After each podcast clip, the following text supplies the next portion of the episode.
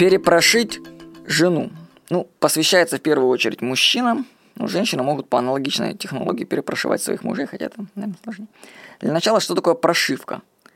Ну, определение. Прошивка называется содержимое энергонезависимой памяти компьютера или любого цифрового вычислительного устройства, микрокалькулятора, сотового телефона, GPS-навигатора, в которой содержится микропрограмма.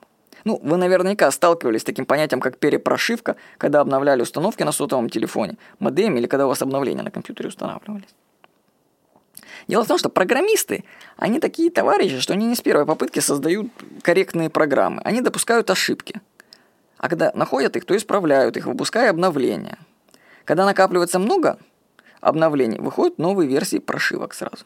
Вы их устанавливаете, ваше устройство начинает работать лучше. Ну, в большинстве случаев это так, в большинстве.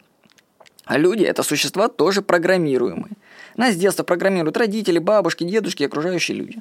А как вы понимаете, что окружающие люди, по сути своей, они программисты вообще никудышные. Они даже такого слова программирования не знают и не понимают, что это такое.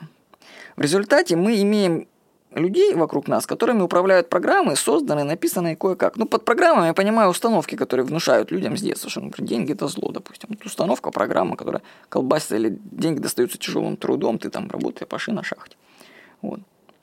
Это программа, программирование.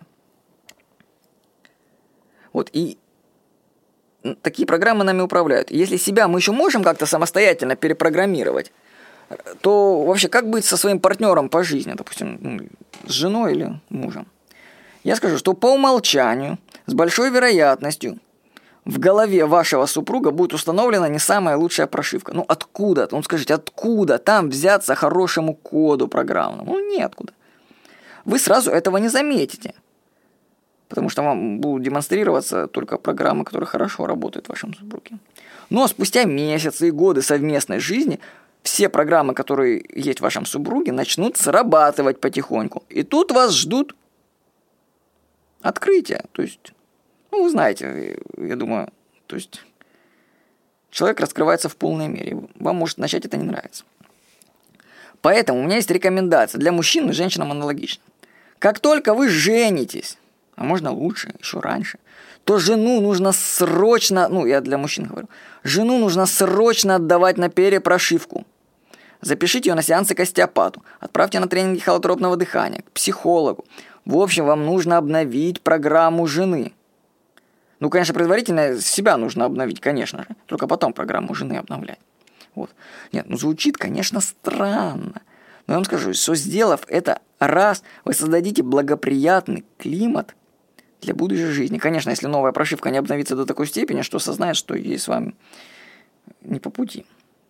Так что вот, значит, обновите свою прошивку, а потом прошивку супруга.